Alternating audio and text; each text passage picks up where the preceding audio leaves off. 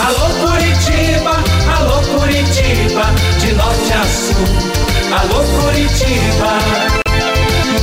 Renato Gaúcho no ar. Começa agora o momento de maior emoção no rádio. 98 FM apresenta A Música da Minha Vida com Renato Gaúcho. Quando eu estou aqui, eu vivo esse momento lindo.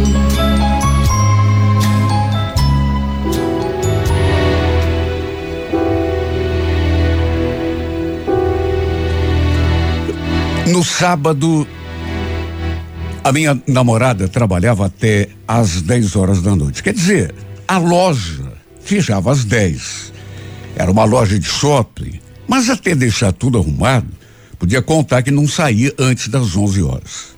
Eu normalmente ia buscá-la. Só que naquele sábado, ela me ligou para dizer aquilo. Sandro, eu esqueci de falar, mas hoje eu vou dormir lá na casa da mãe, tá bom? Você não precisa me buscar, eu vou de ônibus mesmo. Então, chama um carro de aplicativo. Puxa, de novo, Camila. Vai dormir na tua mãe por quê? Ah, nada de especial. Aí amanhã você vai lá e me buscar, depois de, lá de tardezinha.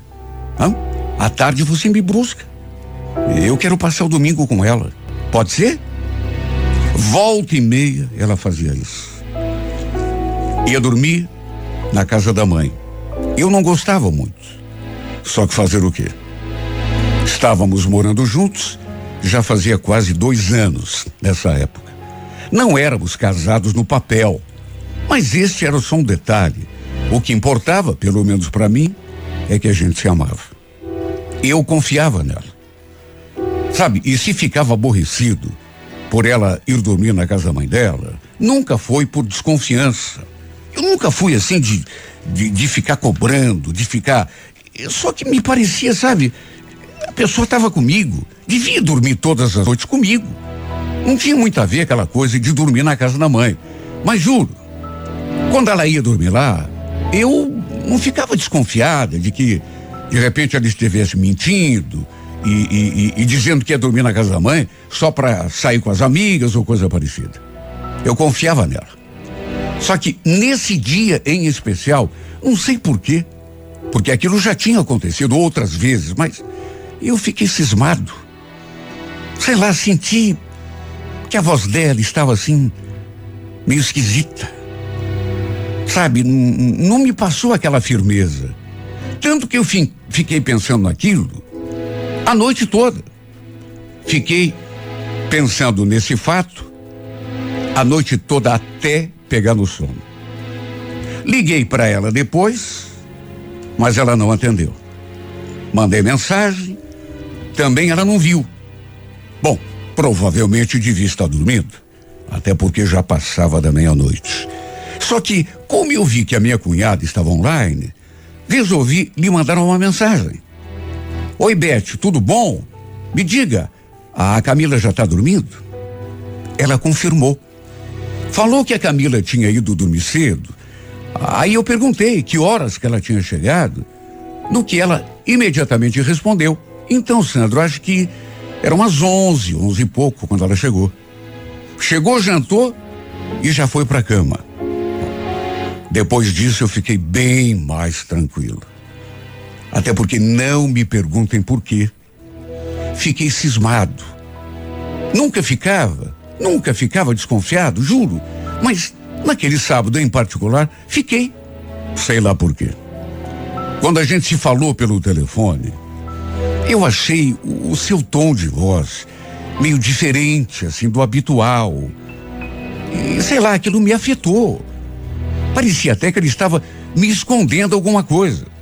No dia seguinte, resolvi almoçar lá na casa da minha sogra.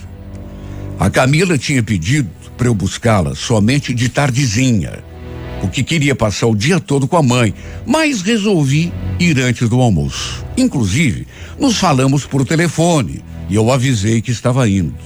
Parei o carro ali na frente, entrei pelo portão, A janela da sala estava aberta, dei assim uma conferida, mas não tinha ninguém ali. Resolvi então dar a volta por trás e entrar pela porta da cozinha.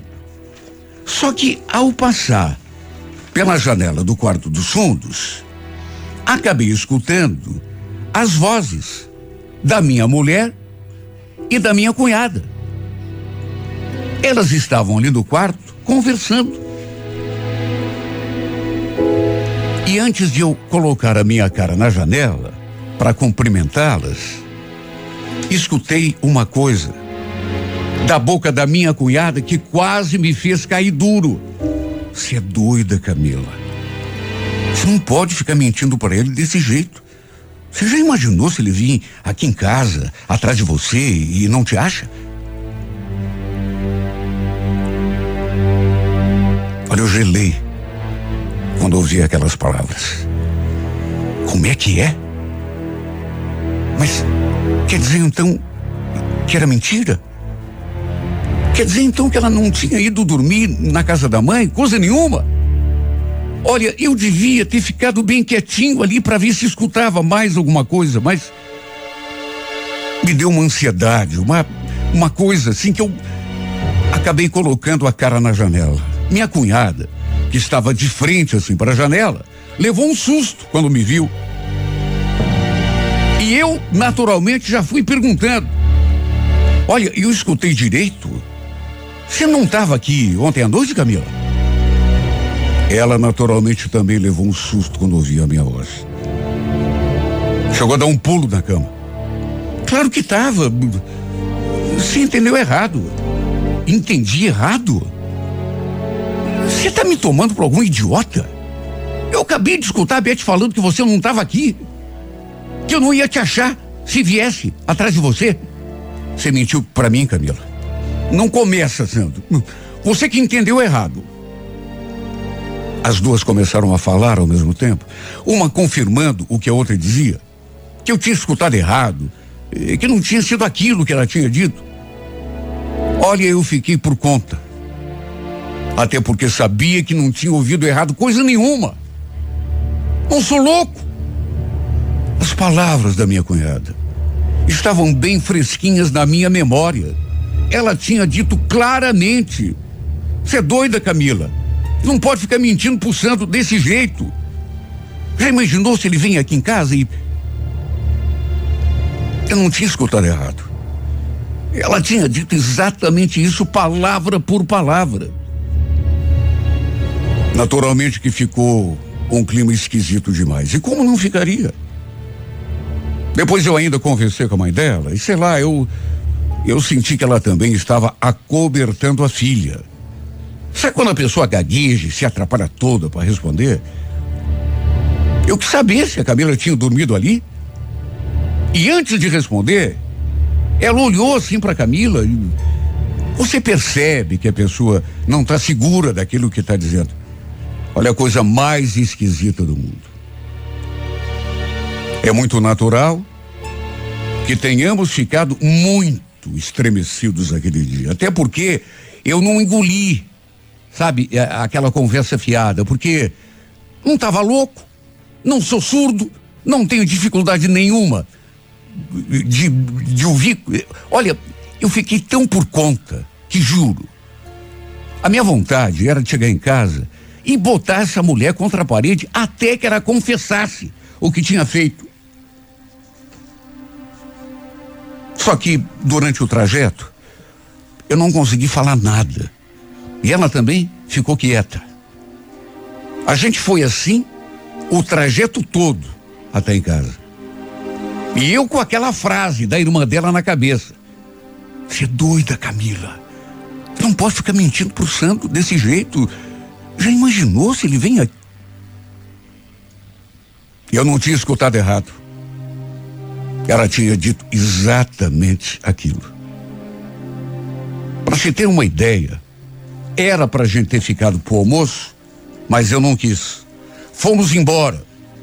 Não trocamos uma palavra no carro, repito, durante todo o trajeto. À noite, na hora de dormir, ela perguntou: Você vai ficar com essa cara até quando, Sandra? Até você resolver me contar a verdade. Onde que você foi ontem, Camila? Com quem que você estava? Você pensa que eu sou bobo? Ela ficou olhando para mim assim, bem séria. Até que, para minha surpresa, porque eu não esperava que ela fosse admitir que tinha mentido. Ela falou: Você quer mesmo saber, Sandro? Tá certo. Eu menti sim. Eu não dormi lá na casa da mãe. Cheguei hoje cedo lá, se você quer saber. E você me fala isso com essa cara deslavada. E onde você estava então? Em vez de responder, ela começou a se queixar de mim, do nosso relacionamento. Você também não sente que está faltando alguma coisa, Sandro? Fala a verdade. Será que sou apenas eu que não estou conseguindo me sentir feliz aqui dentro dessa casa? Mas do que que você está falando? Até ontem estava tudo bem. Você não estava se queixando de nada? Você quer saber? Eu acho. Eu acho que nem devia ter voltado para cá com você, viu? Devia ter ficado lá na casa da mãe. Mas que isso, Camila? Troco de quê? Acredite quem quiser. Mas ela me deixou ali falando sozinho. Se trancou no banheiro, ficou lá durante um tempo, depois voltou para o quarto. Pegou uma muda de roupa do guarda-roupas, colocou na bolsa e falou só aquilo. Eu chamei um carro de aplicativo, Sandro. Eu eu vou voltar lá para casa da mãe, tá bom? Mas que que é isso, Camila? Como voltar? Fica tranquilo que depois eu dou um jeito de ir buscar o resto. Minhas coisas aí, minha roupa. Olha, eu não entendi nada. Será que ela estava terminando comigo? Daquele jeito idiota? Meu Deus, estávamos tão bem até o dia anterior. Pelo menos eu pensava que estivesse. Pelo menos até eu descobrir que ela tinha mentido para mim. Que não tinha dormido na casa da mãe, coisa nenhuma. Aliás, por mais que eu tenha perguntado, ela não falou onde que tinha passado a noite, nem com quem. Fiquei pensando tanta bobagem. Quando o tal carro de aplicativo chegou, não queria deixá-la entrar. Assim que o carro arrancou, eu voltei para dentro de casa, sentei no sofá e fiquei ali pensando, refletindo. Depois resolvi pegar o carro e ir atrás dela, lá na casa da minha sogra. Não podia deixar aquilo do jeito que estava. Só que no que cheguei a surpresa. Minha sogra Fez aquela cara de quem não estava entendendo nada. A Camila? Não, a Camila não está aqui. Mas como não está? Já fazia quase uma hora que ela tinha saído de casa. Já teria dado tempo suficiente de ter chegado ali e voltado, inclusive. Mesmo assim, fiquei ali, esperando, com cara de pateta. Uma hora ela chegaria. O problema é que não chegou. Eu liguei, mandei mensagem, querendo saber onde ela estava. Ela viu as mensagens, mas me ignorou completamente. Só Deus sabe como eu me senti. Só pensei em coisa ruim. Só de imaginar que ela pudesse estar com outro cara, eu não dava para entender por que é que ele estava agindo daquele modo, fazendo aquilo comigo. No dia seguinte, ela finalmente me ligou. Já atendi nervoso, mas ela nem me deixou falar. Foi logo jogando a bomba. Eu passei lá na casa hoje cedo, viu? Para pegar o resto das minhas coisas, deixei a cópia da chave debaixo do tapetinho da porta. Bom, peraí. Peraí. Você fez isso por quê? Peraí, vamos conversar. Ela nem quis me dar conversa falou aquilo e desligou o telefone. Imaginando que ele estivesse na casa da mãe, finalmente, novamente fui até lá. no horário em que ela costumava chegar em casa, depois que saía da loja. Eu precisava conversar com ela. Eu precisava entender o que estava acontecendo. Só que, do mesmo jeito que tinha acontecido na noite anterior, nem sombra dessa mulher. Foi então que a minha cunhada resolveu conversar comigo, me contar tudo aquilo que eu não sabia. Sandro, olha, eu sei que vai ser duro para você, mas a minha irmã, ela. Ela tá com outro cara. Com outro cara. Mas que cara? Ela se envolveu com um carinha que também trabalha lá no shopping. O nome dele é Emerson. Segundo a minha cunhada, tinha sido esse cara a passar para apanhá-la de carro aquele dia lá em casa. Ou seja, não era carro de aplicativo coisa nenhuma. A cada palavra que eu ouvia da Beth, eu ia me encolhendo, ficando cada vez menor. Sabe quando você se sente insignificante? Aquilo não podia ser verdade. Só podia ser um pesadelo. Só que no fim, minha cunhada ainda jogou a pá de cal. Ela foi morar com ele, Sandro. Você vai ter que aceitar, vai ter que entender, porque não tem volta. Aceitar? Nunca. Nunca. Eu queria ouvir aquilo tudo da boca da Camila. Ela ia ter de me explicar porque tinha mentido para mim, me enganado daquele jeito, me traído, me feito de palhaço. Será que era, era essa paga que a gente recebe? Por confiar cegamente numa pessoa? No dia seguinte, fui até o shopping conversar com ela. Ela ainda estava em horário de expediente. Mas eu nem me importei com isso. Cheguei à loja e já fui direto. Conversei com a tua irmã, viu, Camila? E ela me contou tudo. Só quero que você me confirme se é verdade mesmo, olhando aqui nos meus olhos. Quem é esse infeliz de Emerson com quem vo você está me traindo, hein? Meu Deus, eu estava tão nervoso, tão alterado, e falei aquilo tão alto que todo mundo que estava ali perto ficaram olhando para mim. Quer dizer, para nós dois, né? Ela ficou tão envergonhada que não sabia onde enfiar a cara. Sandro, por favor, vá embora. A gente conversa depois, num outro lugar, não aqui. Depois de uma hora. Você vai me explicar isso e agora. Foi então que o gerente se aproximou, perguntando o que estava acontecendo e pedindo para eu me acalmar. Mas eu estava tão passado, sabe que o encarei. Cale a boca, cara. O negócio é com ela, não é com você não, viu? Eu tô aqui conversando com a minha mulher. Dá pra ser? Nisso, ela falou. Não sou mais tua mulher, Sandro. Pelo amor de Deus, vai embora. Foi uma cena lamentável. Bate boca com aquele cara, bate boca com ela. Não gosto nem de lembrar. Foi um fiasco. Cheguei a ofendê-la.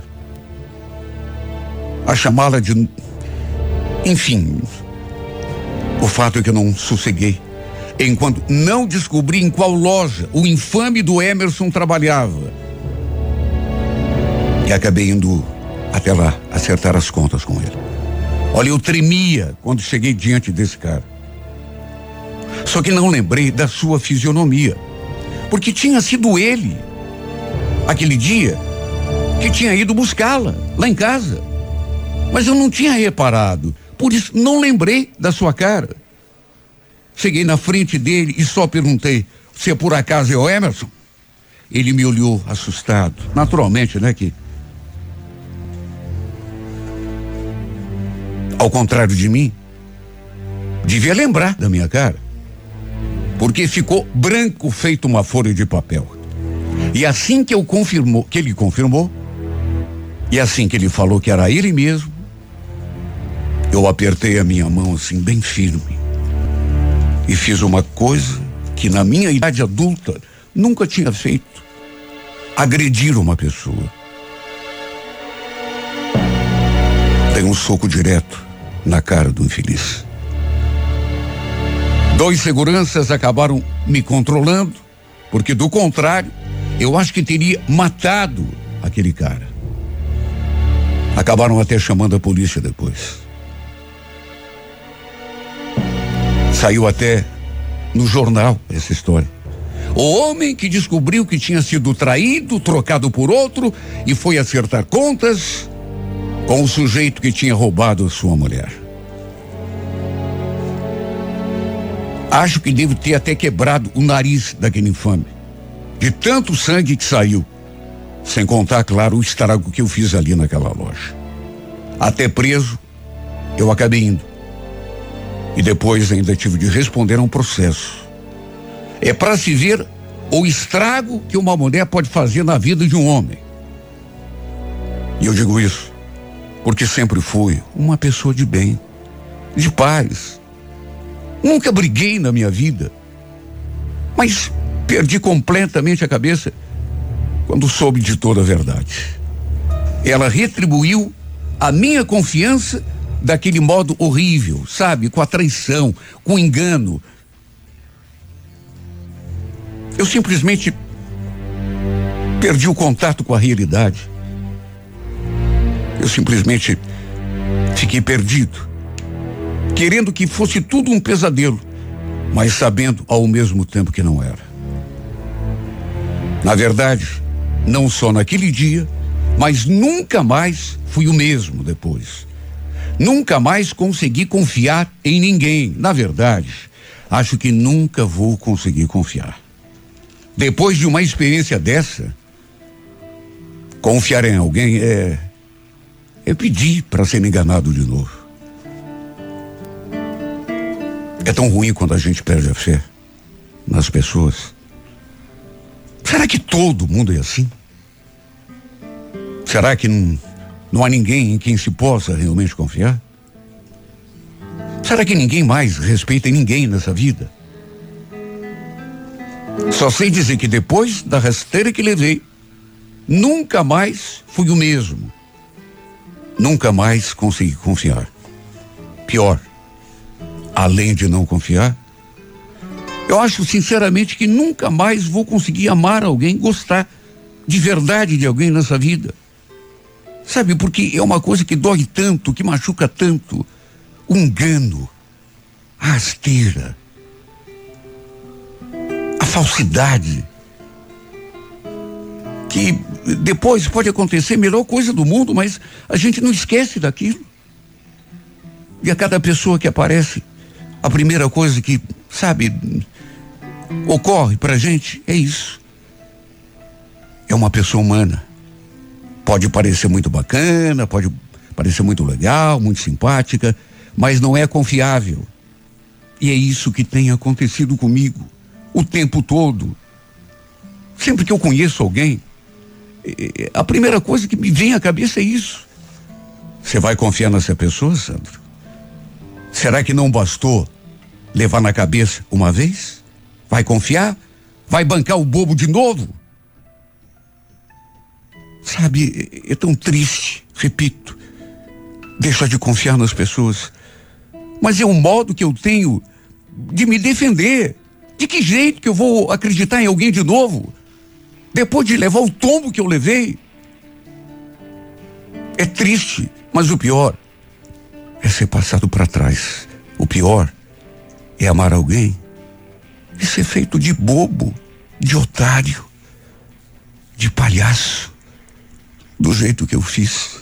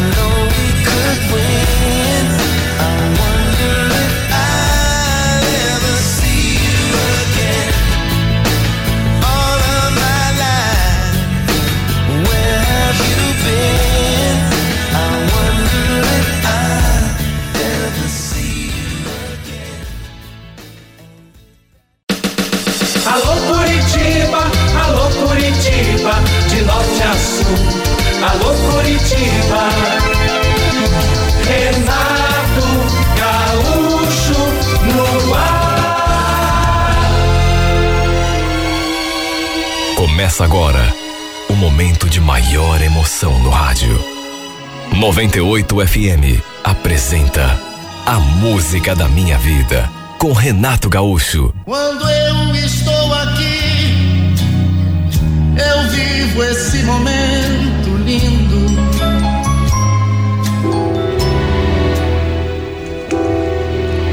Estávamos procurando uma casa para alugar e assim por acaso acabamos encontrando aquele sobrado.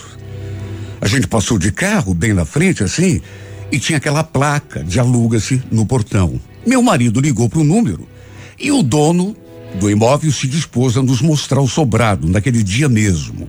Olha, foi realmente um achado. O aluguel estava bem em conta, sem contar que a negociação era direto com o proprietário. Resumindo, o Cláudio acabou fechando o negócio naquele dia mesmo. Só ficaram de oficializar tudo depois.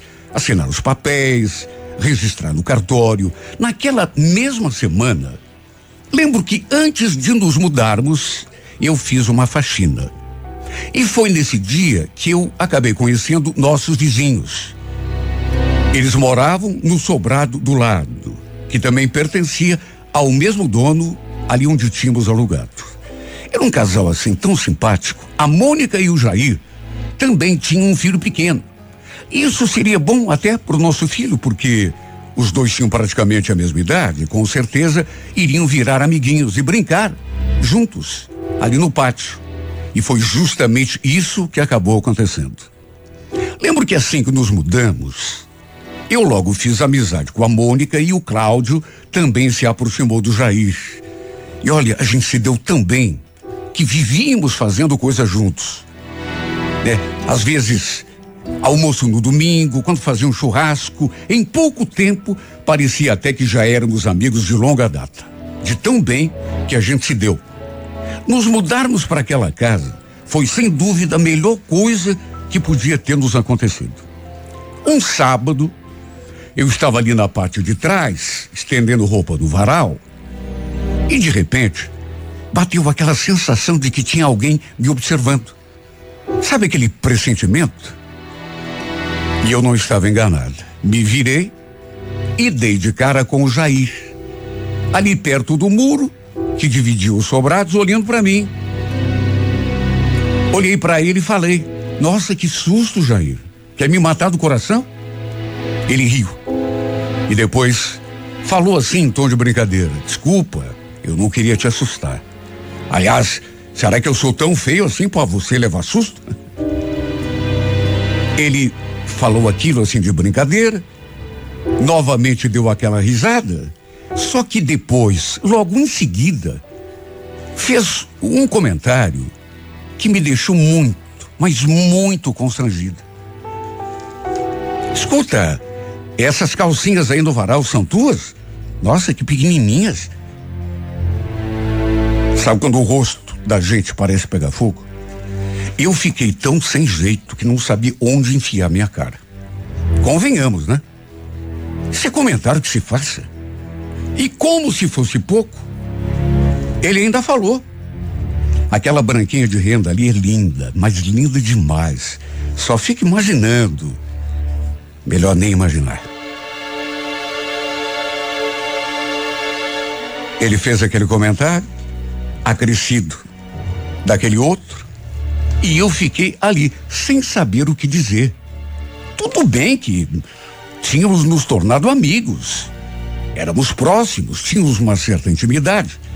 Agora, sei lá, me pareceu uma uma brincadeira assim um pouco além, meio fora do propósito.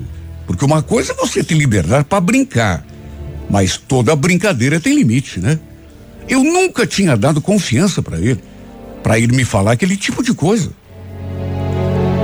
Imagine se a Mônica, a mulher dele, escuta ele falando aquilo para mim, ou o meu marido, pior ainda. Ele notou que eu fiquei sem graça. Só que mesmo assim, continuou ali puxando conversa.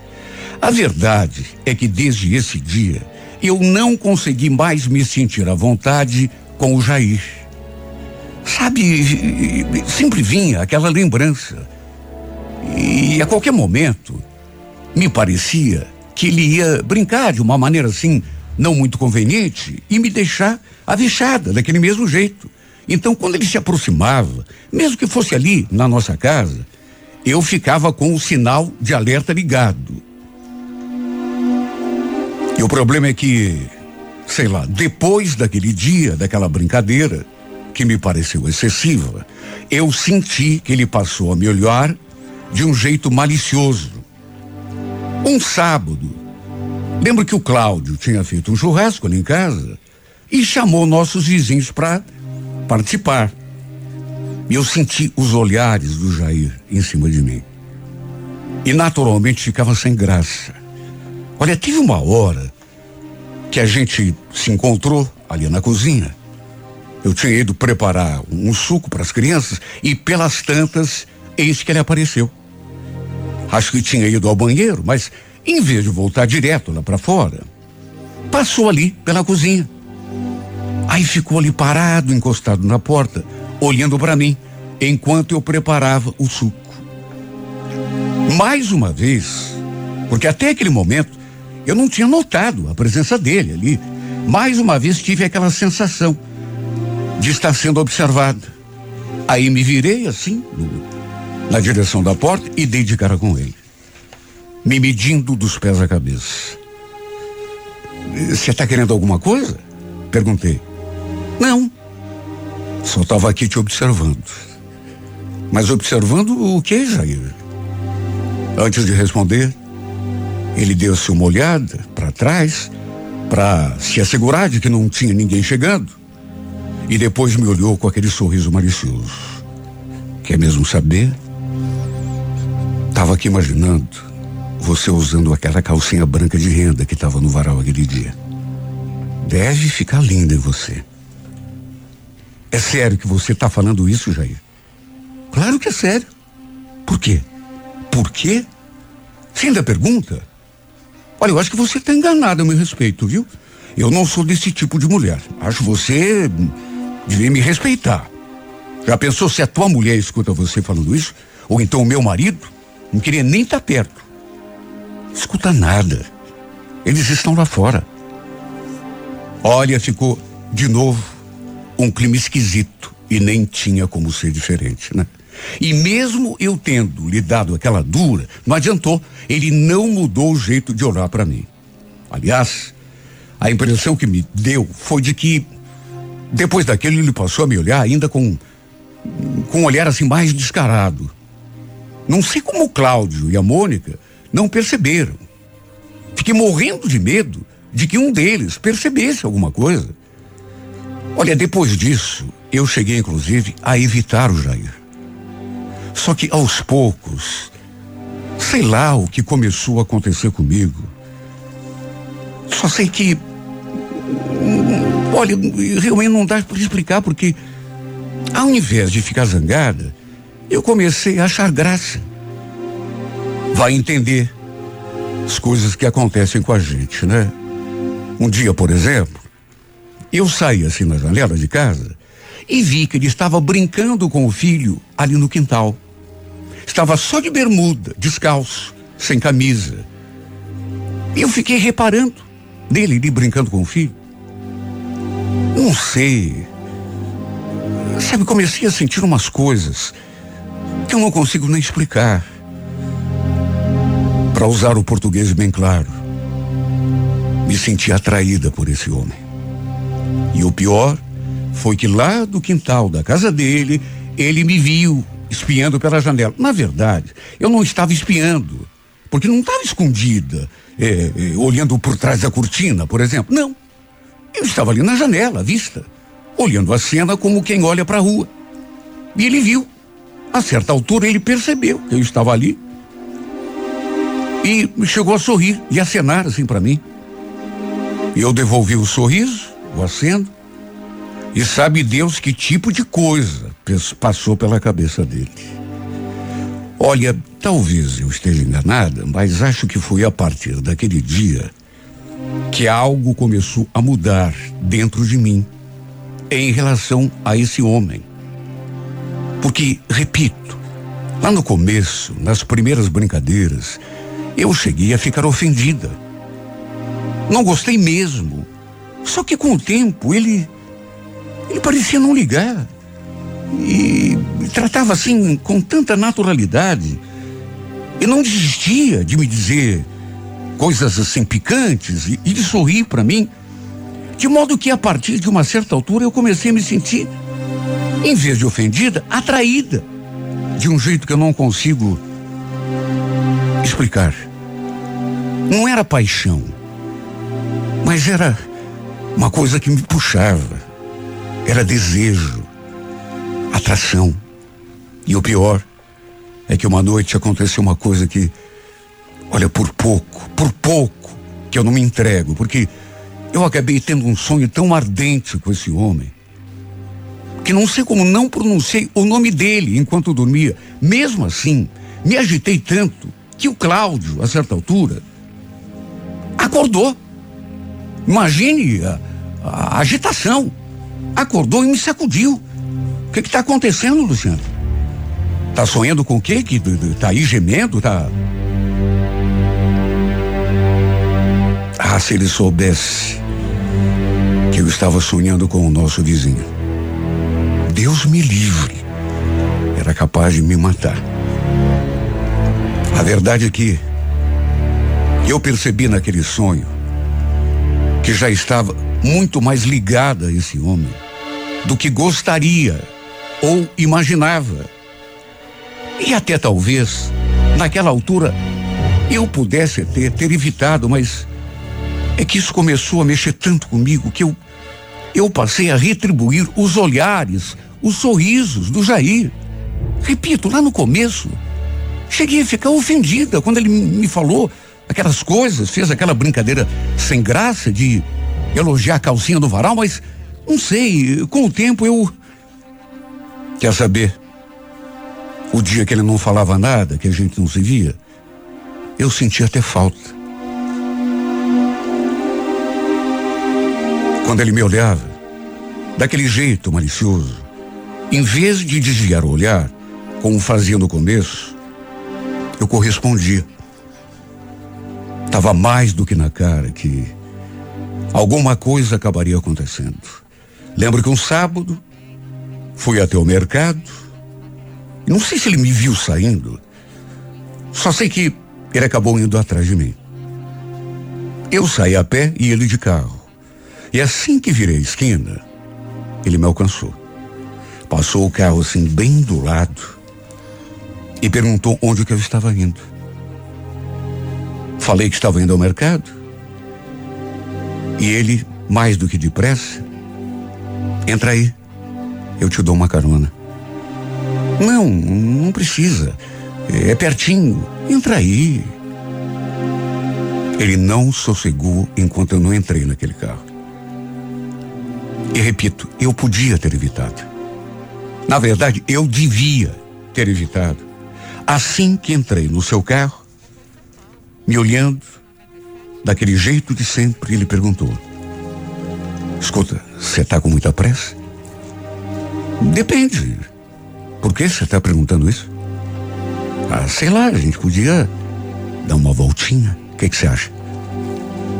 Como eu não fiz nenhum comentário, nem respondi a pergunta, ele deve ter entendido que eu topava dar uma voltinha de carro com ele.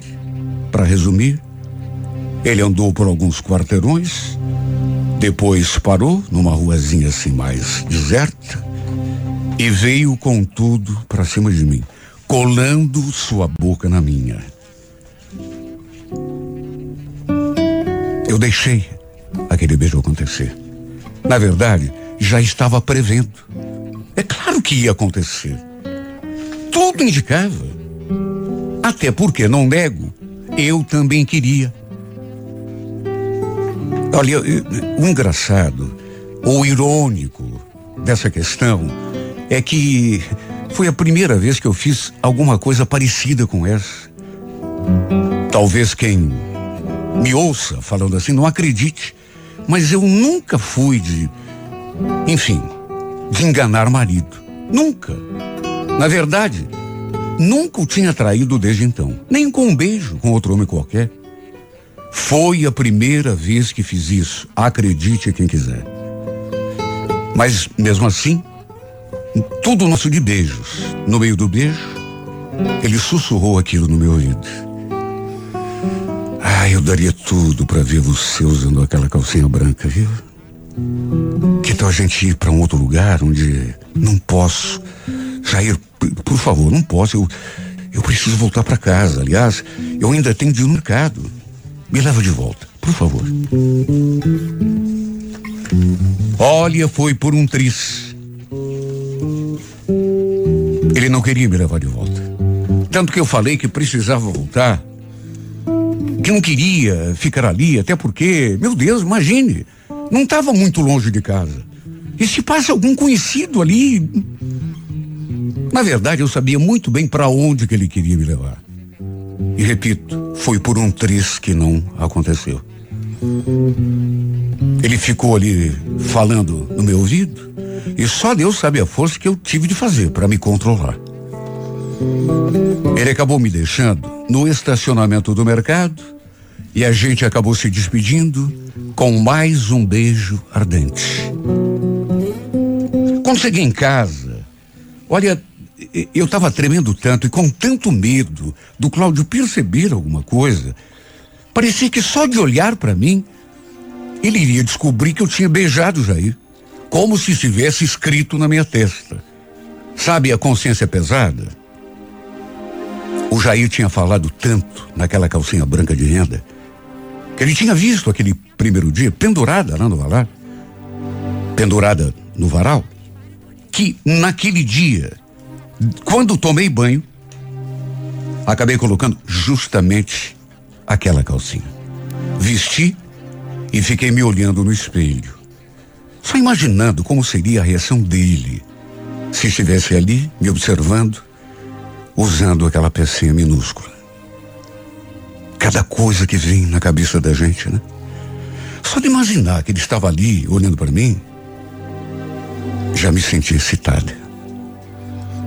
A verdade é que esse homem, como esse. Esse homem começou a mexer tanto comigo. Especialmente com a minha cabeça.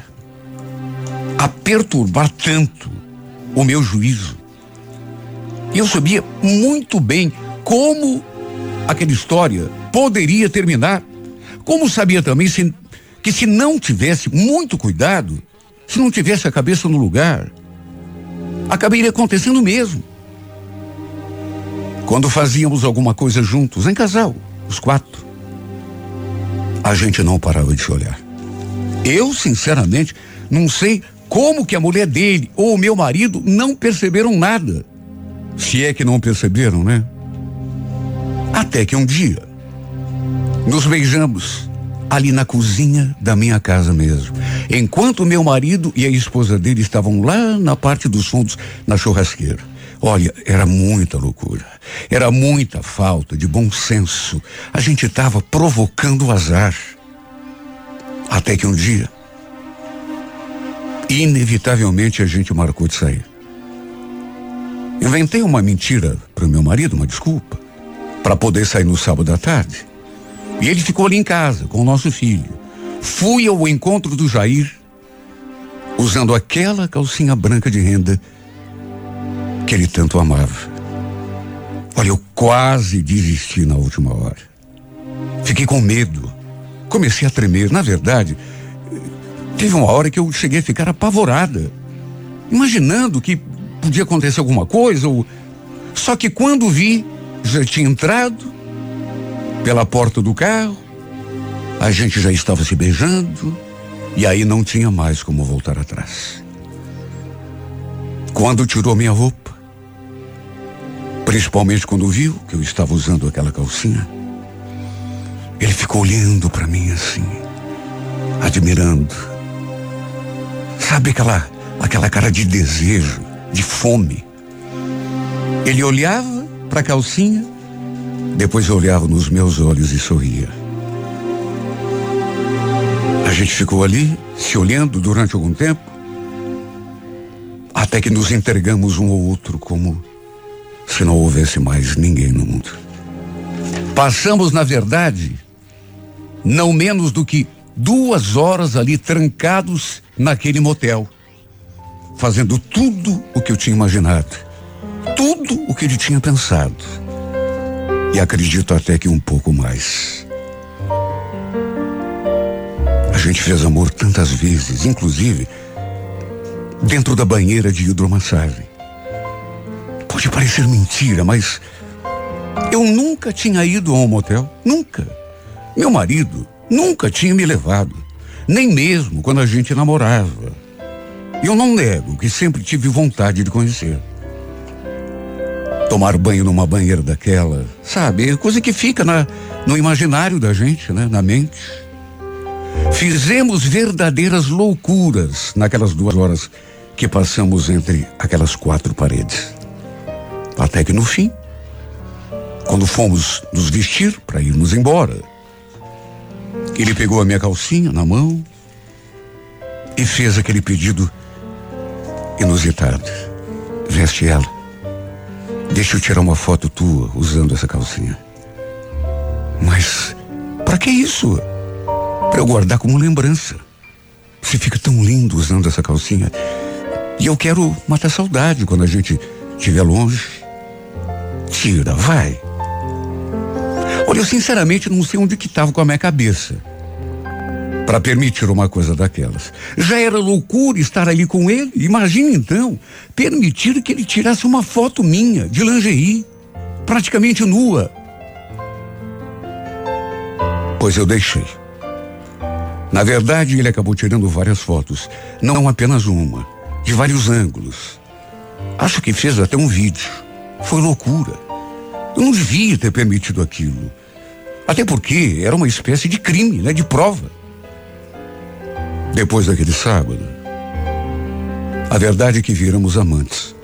Sempre que podíamos, marcávamos em algum lugar e quase sempre terminávamos na cama.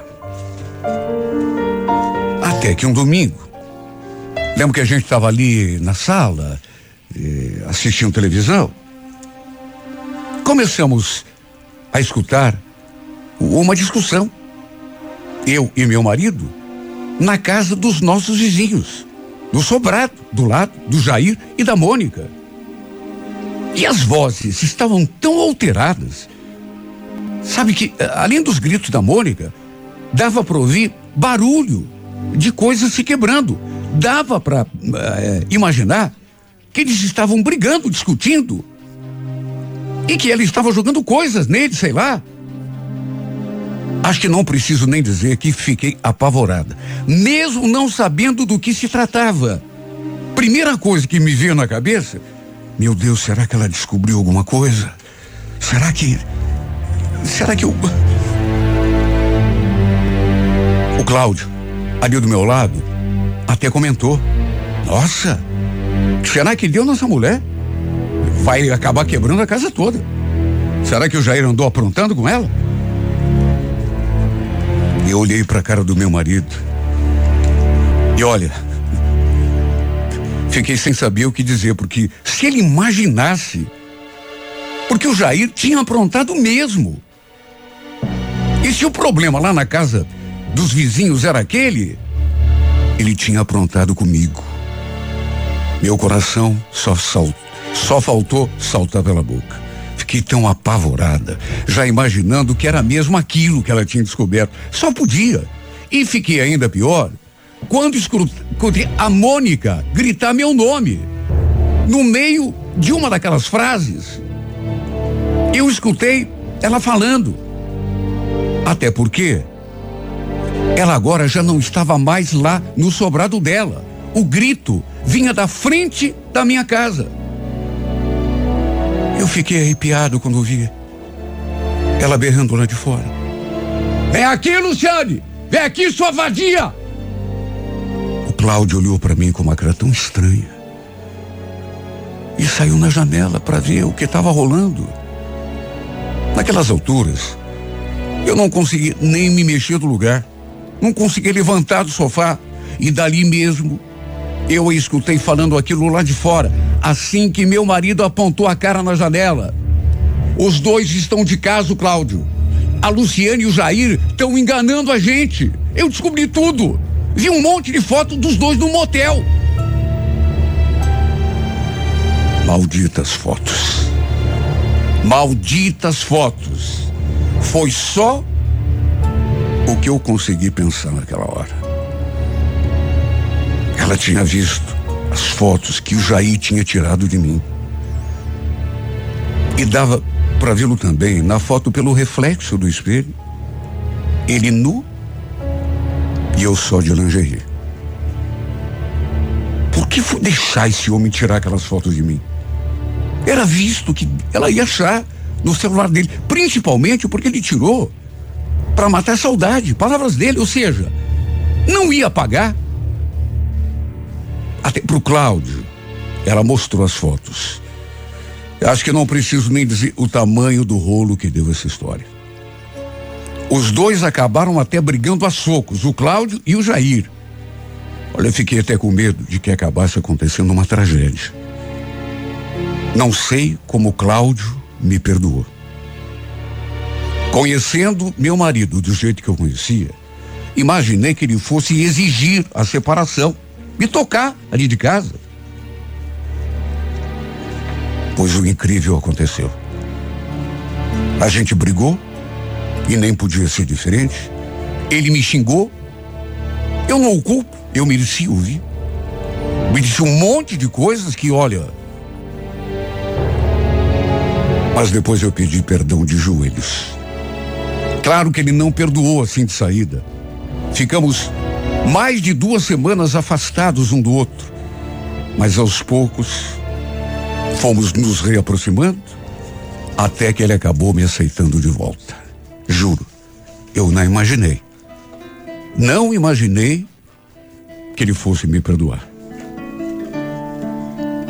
Só que, mesmo me perdoando, ficou muito ruim a nossa estada ali, naquele sobrado. Até pela vizinhança, né? Por isso ele conversou com o dono da casa, os dois chegaram no acordo, não foi preciso pagar a multa do contrato, e saímos daquele sobrado. Depois que nos mudamos, nunca mais vi o Jair novamente. Mas até onde sei, a Mônica também o perdoou. Também o aceitou de volta. Assim como meu marido fez comigo. Só que a gente sabe, né? Nunca é a mesma coisa. Apesar do Cláudio ter me perdoado, naturalmente que o nosso casamento nunca mais foi o mesmo. Eu sinto que ele não superou tem momentos que eu pego olhando para mim assim com uma, uma certa tristeza no olhar, um pesar. E me sinto tão culpada. Olha, eu daria tudo para que ele não tivesse passado por isso. Me dói por dentro saber que eu magoei. E querem saber? Juro, eu sei que muita gente não vai acreditar, mas me arrependo muito de tudo que fiz. Sim, porque foi uma coisa tão de momento, uma. Sabe quando você pega um, uma doença, assim, um, uma gripe, uma coisa que deu, mas depois você começa a pensar e percebe que não, não valeu a pena. Quase joguei meu casamento fora. E a minha felicidade também. Porque por conta de alguns minutos de prazer, de aventura, quase estraguei tudo. Como me arrependo. Ainda que ninguém acredite em mim, Juro, me arrependo demais. E fica a pergunta, né? Que me faço e que todo arrependido deve se fazer. Por que é que a gente só se dá conta das coisas depois? O que será que o arrependimento só bate depois que não tem mais jeito? Depois que não tem mais como como voltar atrás? Por quê?